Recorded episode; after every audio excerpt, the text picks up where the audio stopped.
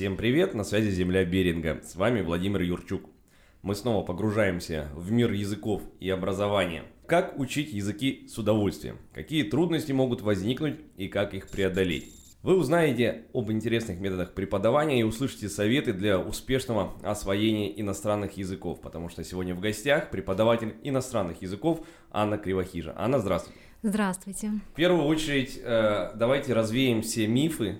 Скажите, правда ли реклама о том, что языки э, можно учить интересно, это правда?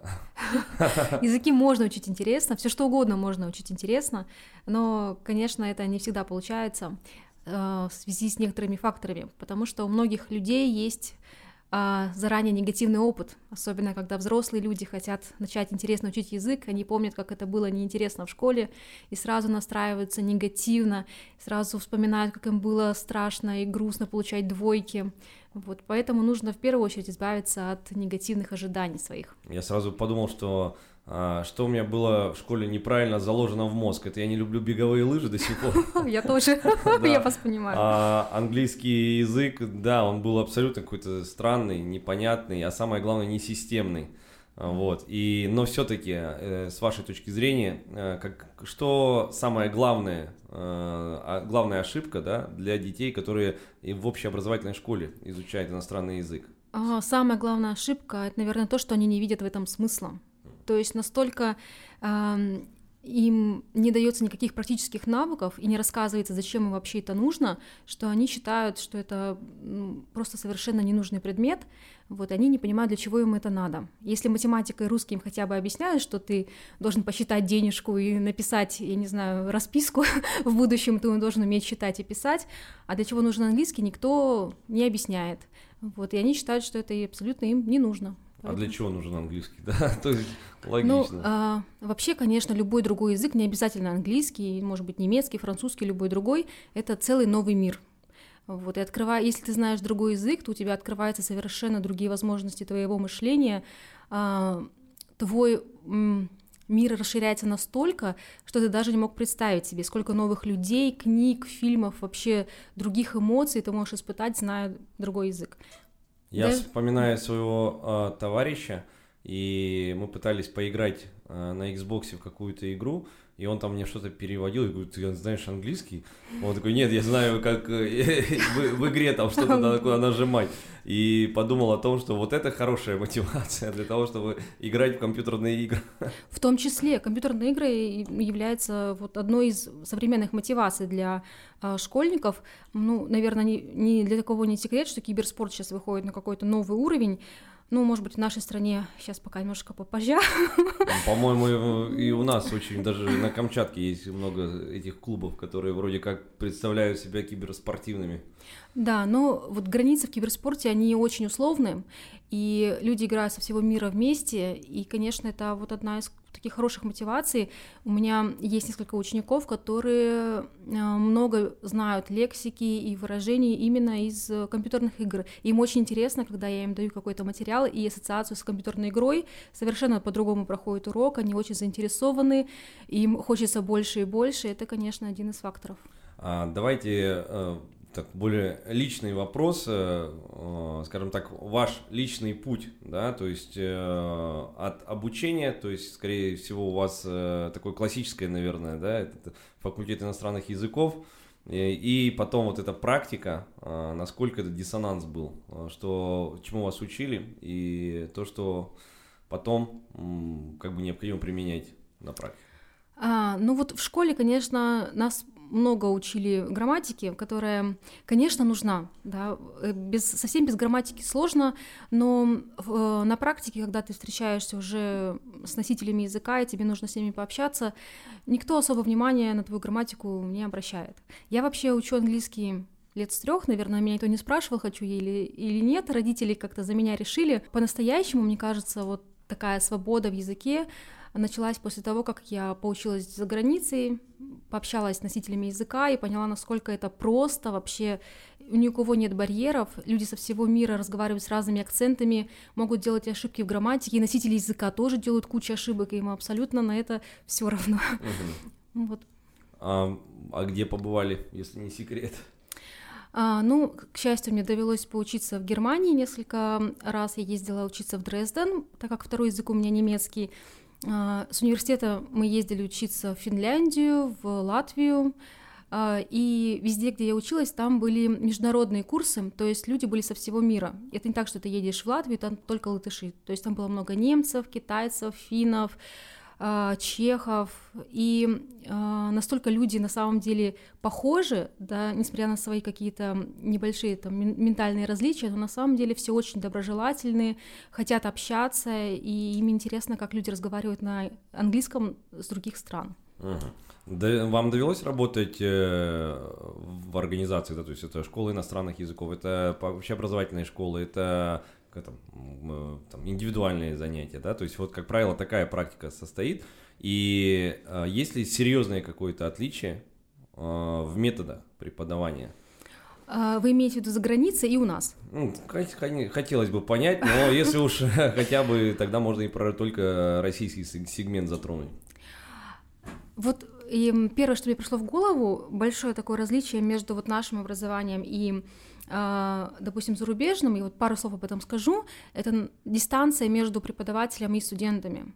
А, за границей этой дистанции практически нет. Конечно, есть уважение, да, вы не будете грубить своему преподавателю, но а, даже а, вот в иностранном университете есть правила и в школе расставления парт. Там нельзя расставлять парты, как у нас в школе, то есть вот э, рядками, как у нас стоят парты в Камчат, классе. Камчатка, я знаю, там, это самый, самая последняя да, парта. Да, то есть когда у нас в нашей школе стоит учитель отдельно стол и отдельно вот эти вот рядками парты а, студентов, это считается, разобщает очень сильно э, учителей и студентов, и а, вводит такую иерархию, то есть учитель самый главный, его слово самое истинное, вот, а ученики должны просто сидеть вот как стадо и слушать.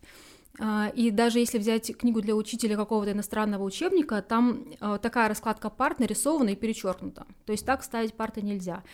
Парты стоят либо полукругом, либо учитель находится в центре, а студенты, ну вот как с одной а. стороны парты и с другой стороны парты. Угу, да, угу. мне сложно это на словах объяснить, но, в общем, совсем не так, как у нас, и преподаватель общается одновременно, равноценно со всеми, а не так, что он стоит только э, у доски, общается с первыми партами, а последние парты занимаются чем хотят. Uh-huh. Вот. Начиная от этого разница. Вот. Во-вторых, эм, общение неформальное с преподавателем у нас практически запрещено. Ну, не одобряется, скажем так, в нашей стране. За границей такого нет, все общаются э, за пределами университета, школы практически на равных, ходят вместе в кафе, проводят уроки в кафе. То есть вы э, с университета можете уйти с пары, пойти на лужайку, сесть на пледик, там провести свою пару, пообщаться, поделать какие-то задания на планшетиках и пойти дальше в кафетерию вместе. И настолько это проходит непринужденно, я считаю, это один, конечно, из факторов снятия напряжения, которого в наших школах очень много. Вот. Если сравнить в России частную школу и а, какое-то государственное учреждение, например, я работаю в техникуме и раньше работала в частных школах, сейчас вот в основном а, работаю с индивидуальными студентами.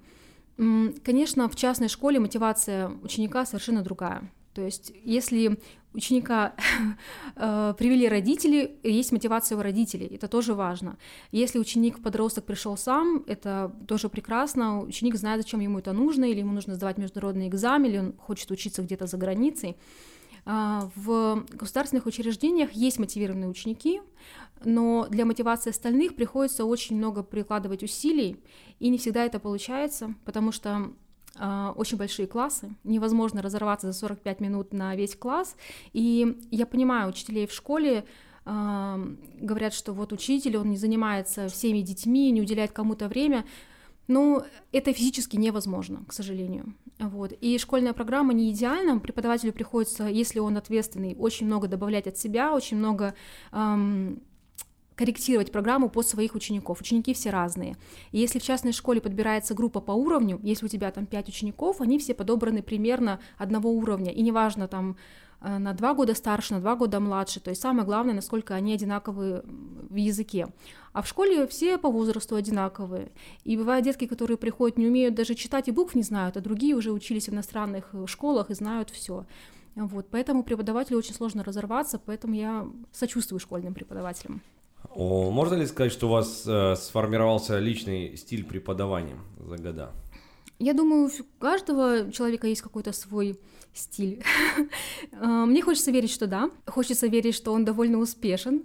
Я могу это судить по успехам своих учеников, которые а, довольно успешны и по школьной программе, и могут общаться уже со мной, не переходя на русский язык во время э, занятий. Они, конечно, побеждают в олимпиадах в школьных, но это не самое важное. Самое главное, что у них есть интерес смотреть фильмы на английском, общаться с другими людьми, играть в компьютерные игры и делать это не на родном языке, не на русском.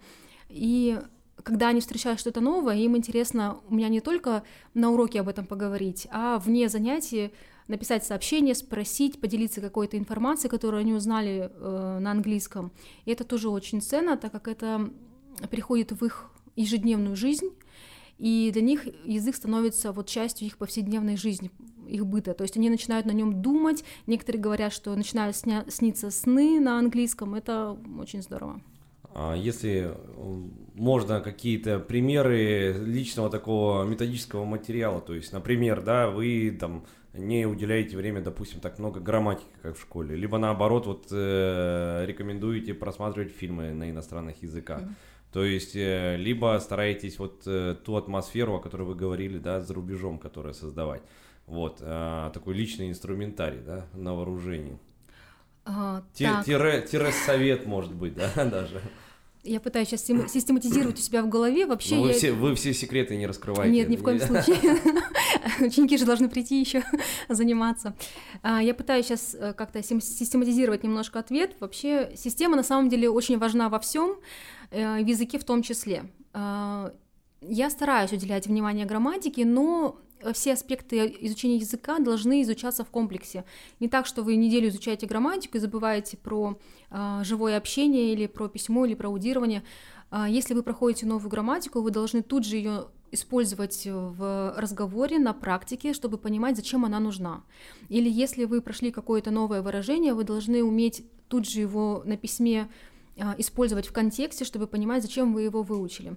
То есть ученик, даже маленький, он должен понимать вообще, для чего он это делает. То есть эм, даже если вы это не объясняете словами, интуитивно он э, понимает, что если я вот сейчас выучил новую какую-то фразу, я вот уже умею ее говорить, на следующий урок он приходит уже с новым словарным запасом.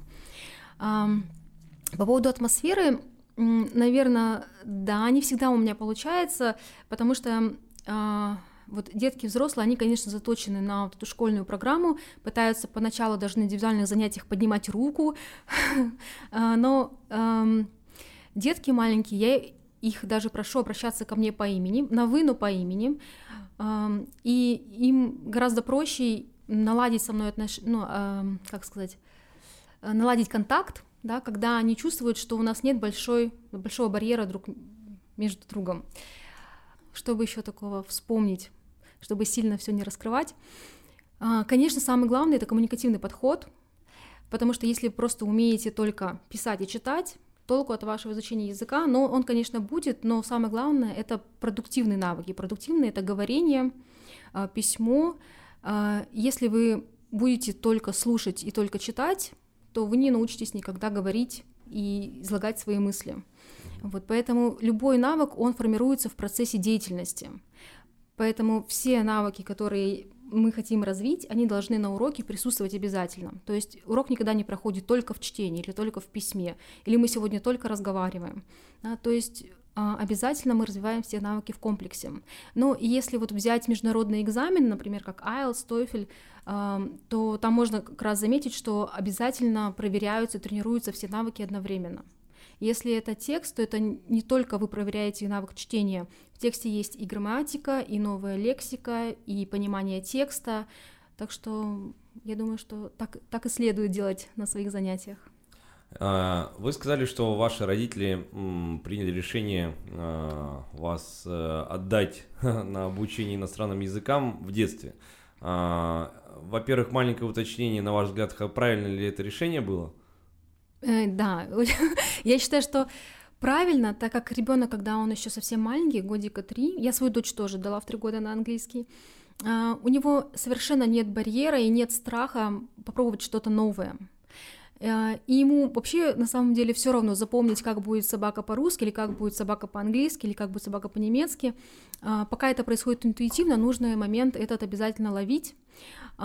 И многие потом грамматические даже сложные конструкции, которые изучаются позже, они ложатся легче на э, тот словарный запас, который уже есть. И многие выражения, они интуитивно уже заложены у вас в пассивном э, словарном запасе, и потом, когда их извлекают уже более э, тщательным изучением, это гораздо проще для ребенка.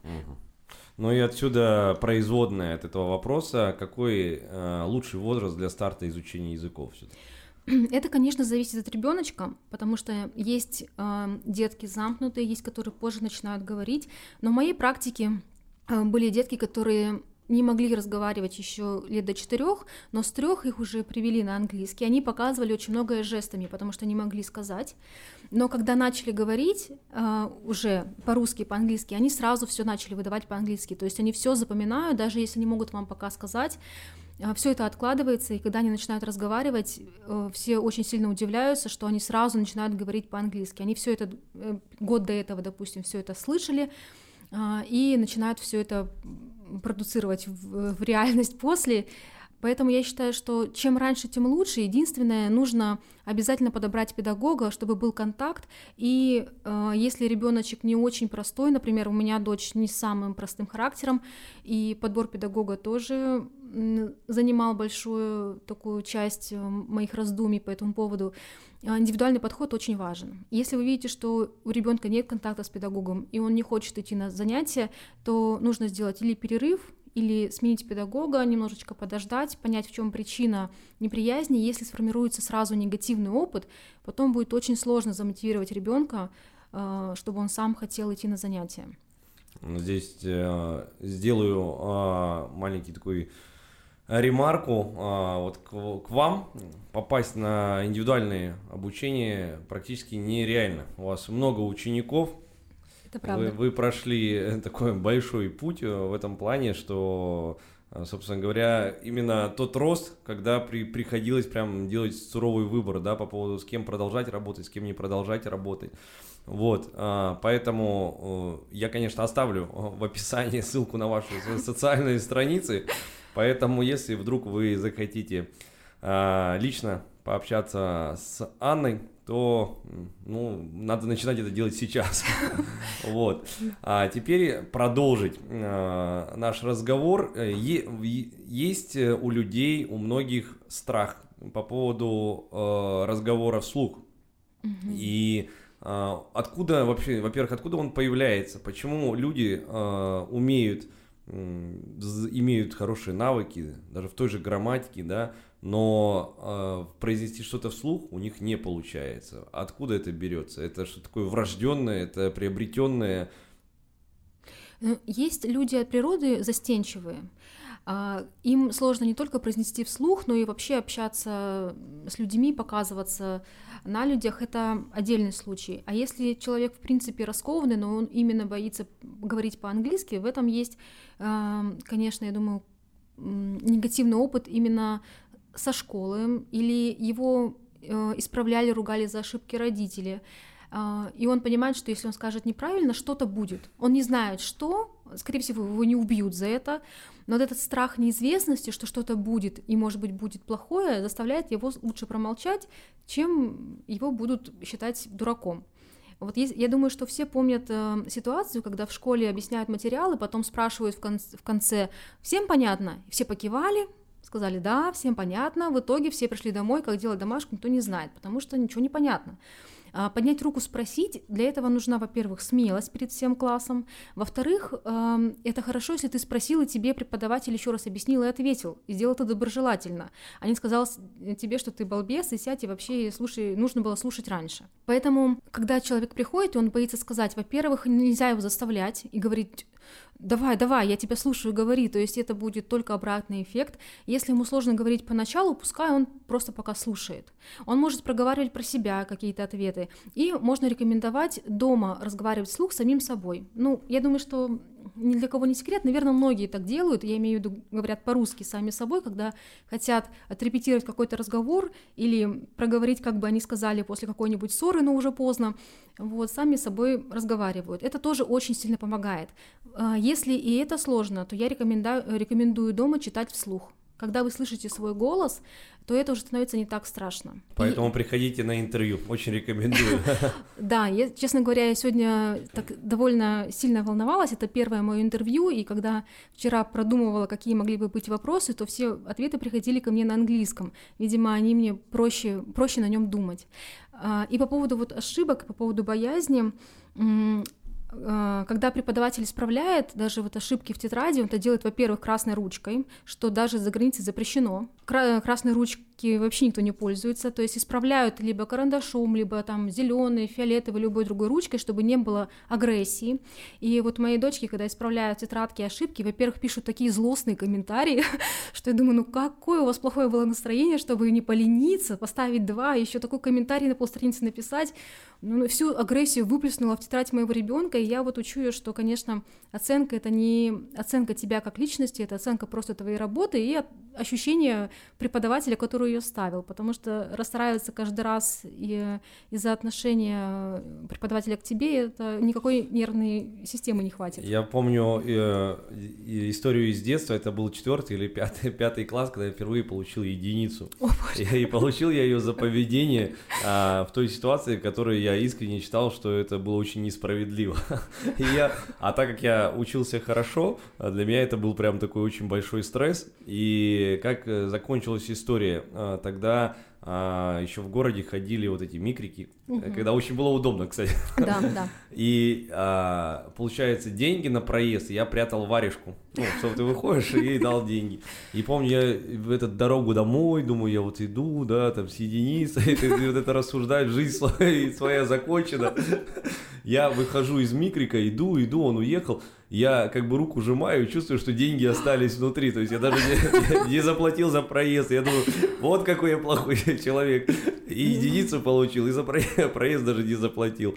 Вот, это, ну, насколько это вообще не имеет никакого смысла, если честно. Да, Но да. видишь, как, как, как, как мир меняется, что толкает тебя на преступление. Насколько тебя выбило это из колеи. Видишь, я тоже помню свою первую двойку. Помню прекрасно весь этот день, как я боялась рассказать родителям. Папа очень сильно смеялся с моих переживаний, сказал, что это вообще не имеет никакого значения. Я думала, меня убьют, хотя никогда родители ко мне не, ну, строго не относились по поводу оценок. А, но настолько меня запугали и учителя, и, наверное, вот одноклассники так боялись двоек, что для меня это была трагедия. Сейчас я понимаю, что это вообще ничего не значит. Но у людей это вот первая двойка, а потом еще какой-то негативный опыт. И когда человек в зрелом возрасте приходит, хочет изменить что-то в своей жизни к лучшему, да, и приходит эм, учить языки, немножечко расширять свой кругозор, целый вот груз огромный на него давит, и со взрослыми бывает э, сложнее найти какую-то методику, чтобы он раскрепостился, чем с детьми. С детками, конечно, хотя они тоже бывают разные, но, наверное, попроще.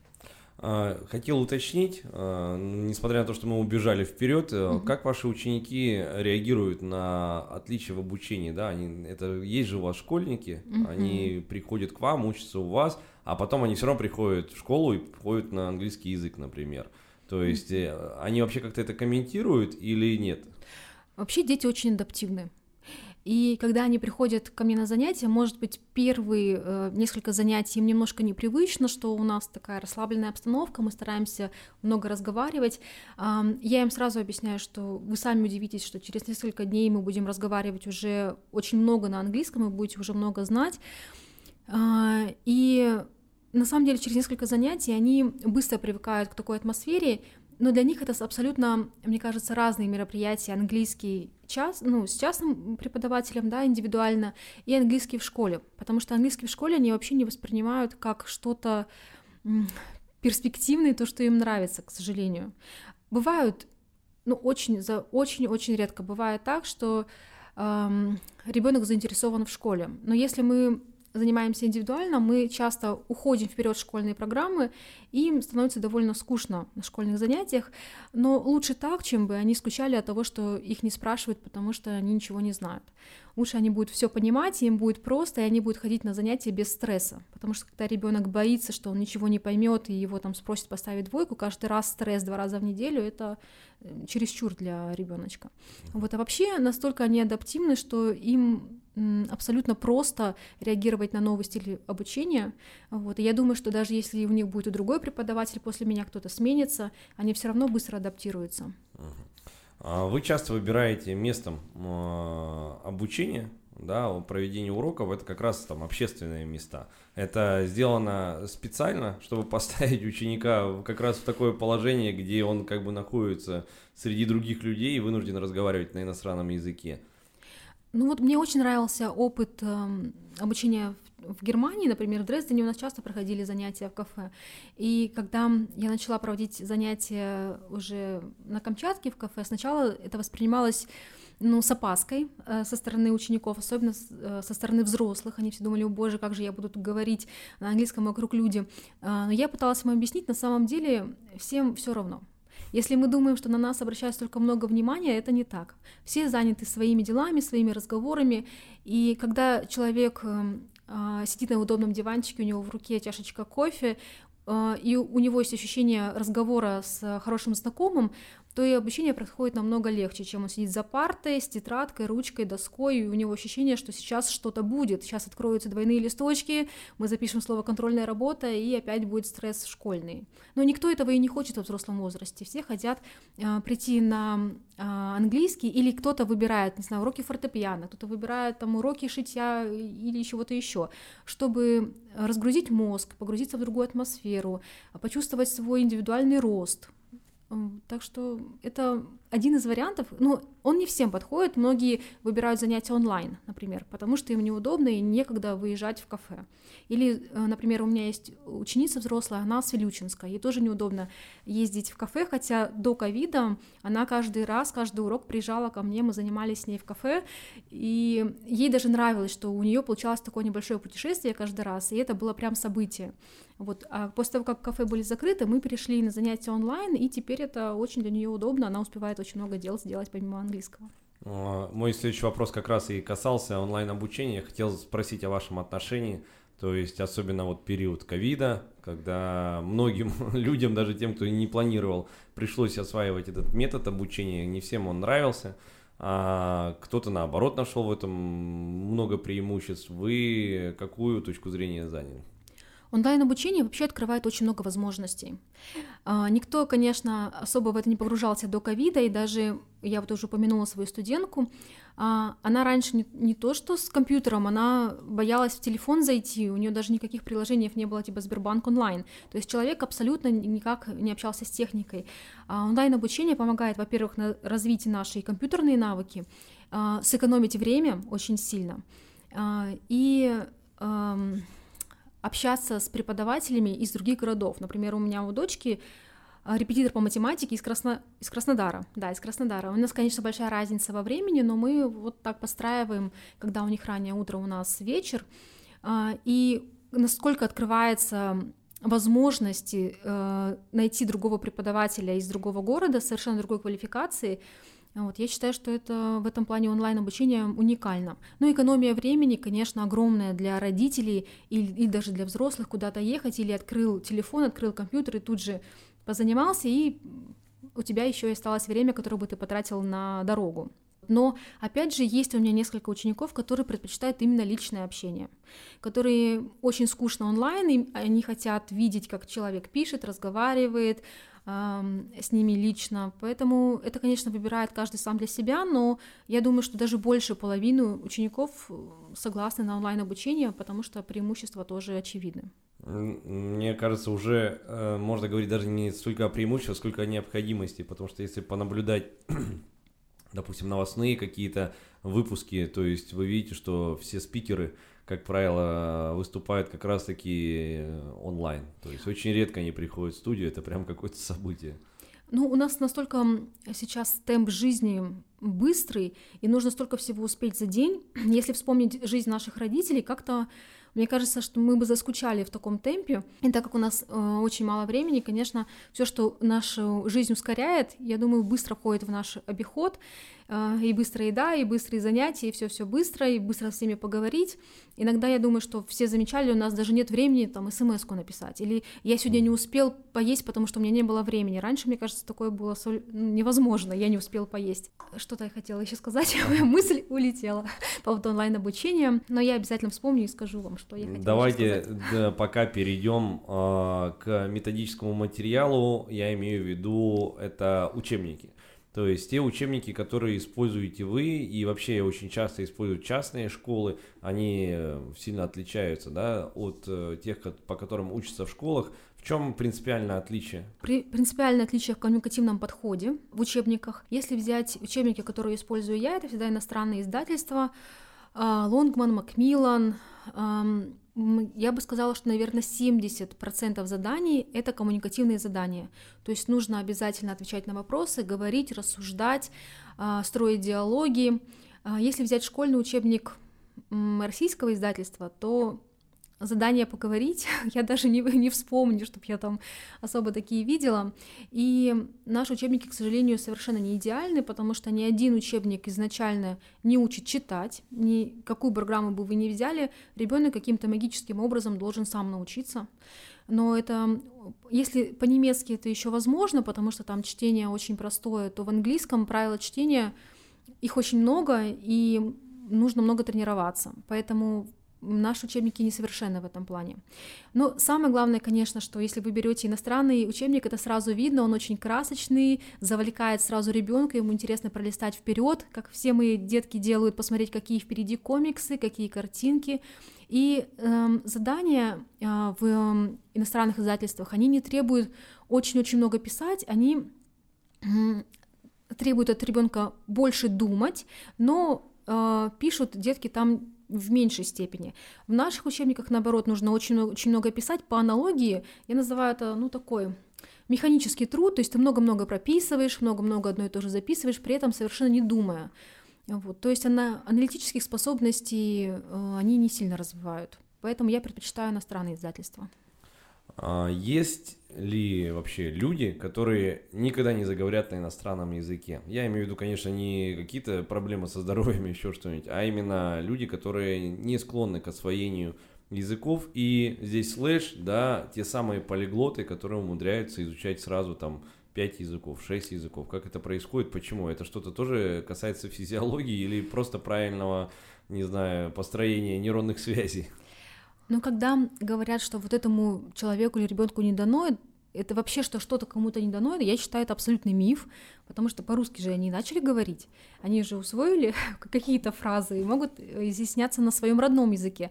Поэтому любой другой язык они также могут присвоить, я бы так сказала, и выучить и на нем разговаривать. Вопрос э, в том, что каждому человеку нужно свое время, свой темп и своя методика.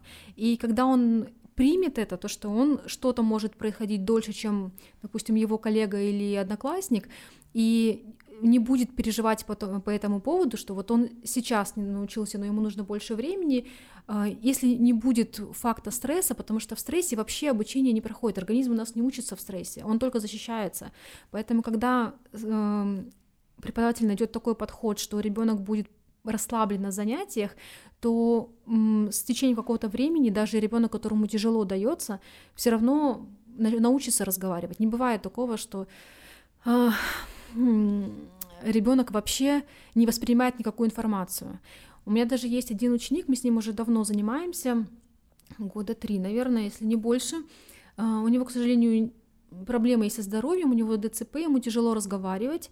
Он, конечно, не ходит, мы с ним занимаемся лично, и он по-русски э, не сильно научился читать, но он хорошо читает по-английски, я понимаю все, что он мне говорит. То есть мы с ним на русском вообще практически не разговариваем на занятиях.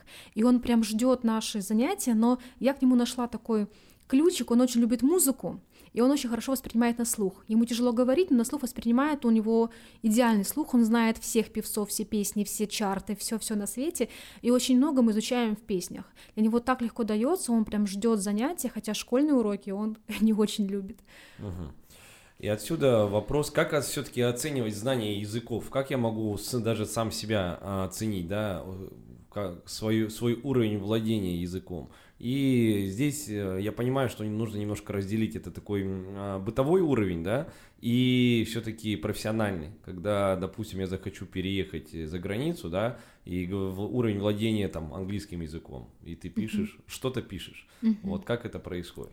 Ну вот вы правильно заметили, это зависит от ваших потребностей. То есть э, уровень языка, допустим, если вам нужно путешествовать и общаться просто с людьми, а, то вам достаточно уровня B1, и вы будете себя чувствовать как рыба в воде. Вам абсолютно не нужно читать научные статьи, а, делать переводы книг или, не знаю, входить в переписку с научными работниками. А, если вам это не нужно, вы можете развиваться в на уровне бытового общения пополнять свой запас сленговыми выражениями, всякими интересными фразами, и вы будете на бытовом уровне практически не отличаться от носителя. Но если, допустим, вас попросят написать какую-то интеллектуальную, не знаю, высокоинтеллектуальную статью на какую-то научную тему, у вас, конечно, это не получится. Если у вас поменяются потребности, то и уровень вашего языка будет оцениваться уже по-другому. Если вам нужно переехать за границу, то для этого есть международные экзамены, которые легко по шкале определяют ваш уровень английского в зависимости от того, куда вы собираетесь переезжать или для чего вам это нужно. Если хотите поступать в университет, это один уровень. Работать — это может быть другой уровень. И, допустим, работодатели университета, они выставляют требования, там, не ниже C1, допустим, уровень. Вот. И вы можете пройти онлайн-тестирование, их очень много, всяких разных, где тестируется аудирование, говорение, письмо и чтение, и посмотреть примерно, какой уровень языка на академическом уровне у вас есть. Это общепризнанная система, такая средняя? Да, да. Э, система уровней языков, она признана во всех странах, начиная от А1 до С2, и причем она применима ко всем языкам, не только к английскому. И в немецком, и в испанском, везде уровни языка, они одинаковые. Начиная от А1, это самый начальный уровень, называется beginner, и до уровня С2 это уровень носителя языка, но я знаю нескольких только людей в своей жизни, которые смогли сдать экзамен на уровень С2, а, это, конечно, люди, которые часто жили за границей и не просто жили и общались на бытовом уровне, а учились и преподавали в университетах, то есть у них именно академический язык а, и совершенно другой запас э, языка, лексики. А произношение — это вообще отдельный какой-то раздел или это входит в общую систему обучения? Сейчас такой тренд, что все меньше и меньше обращают внимание на произношение, так как э, границы сейчас довольно условные, допустим, в европейских странах. И э, профессора, учителя очень много перемещаются из страны в страну, препода- преподают в разных университетах. У них может быть контракт на два года в, одном, в одной стране, потом в другой стране. Естественно, у него есть свой акцент, и люди очень быстро адаптируются и к индийским, китайским акцентам, которые довольно специфические, их не всегда просто понять. Вот. Но считается, что это самый незначимый аспект э, языка. Это скорее зависит от твоего личного перфекционизма. То есть, если вы хотите, чтобы вас воспринимали именно как носителя языка или человека, который давно живет в стране, вы над этим работаете. У нас в университете очень много уделялось вни- э, вниманию произношению. Была, был отдельный прям курс фонетики, и э, нас, конечно, тренировали именно э, к произношению близкого, близкому к британскому. Я Потом немножко себя переучивала, потому что мне ближе американское произношение. И, но это был мой личный такой позыв, мой личный перфекционизм. Но некоторые ребята, которые заканчивали университет, у них так и оставалось такое очень славянское такое произношение русское. Это никак им не помешало дальше в карьере. То есть они как и прекрасно общались с иностранцами, так и общаются со своим произношением. Внезапный вопрос. А почему, а, когда обычно идет какой-то кастинг, какой-нибудь фильм или сериал, кто-то именно делает упор на том, чтобы роль играл именно британец, а не американец. Это просто патриотизм или это что-то касается именно языков? Я думаю, что это касается желания режиссера или продюсера, или вот хотелки какого-то конкретного человека. Э, я не думаю, что там есть квота на количество британцев или американцев в одном фильме. Мы знаем, что... Но язык отличается. Язык отличается, да. Если это задумано по сценарию, что человек приехал именно из Британии. Конечно, им нужен человек с британским акцентом, но если э, это никак не обусловлено сценарием, я не думаю, что это особый какой-то критерий. Ну вот мы точно не поймем. Я потому что вспоминаю какие-то фильмы сейчас, и, этот, и как раз вот придирки к акценту. А мы-то смотрим в дубляже, Поэтому, ну, я смотрю ну... дубляже, а вы, вы, вы там в оригинале, да.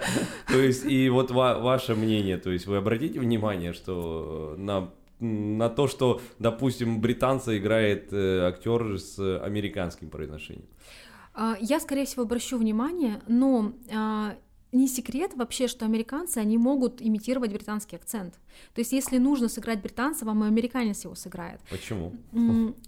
Ну, есть некоторые особенности британского произношения, и американцы их очень хорошо слышат. Это мы, может быть, где-то не слышим, но американцы их очень хорошо слышат, и а, они иногда высмеивают британцев, потому что для них это звучит несколько комично. Вот, но сейчас как вам объяснить? Есть вот различия в языке, которые вот русским на наше ухо абсолютно одинаковые, а для них это отличается, и поэтому они легко их имитируют. Например, в русском языке вот короткий звук и длинный звук для нас все равно, скажем, и кружка или кружка. Да?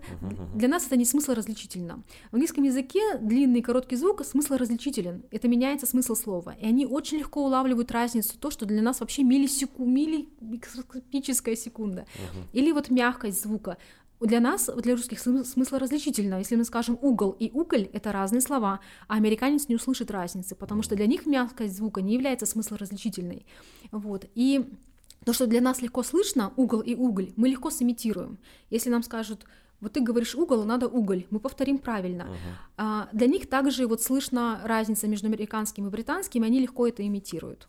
Ну, я голосую за британцев, потому что они говорят понятнее, как прям как нет, по учебнику. Нет, я думаю, я думаю, что это не так. Британцев сложнее понять, у них очень эм, такие широкие гласные, которые очень сильно съедают э, произношение. Ну, это надо, конечно, послушать. Американцы говорят четче на самом деле. И американцев понять проще, когда э, человек, который в школе в нашей учил английский, и им включают британскую, чисто британскую запись, они думают, что они вообще не тот язык учили. Вот. Американцев они почетче разговаривают. И помедленней.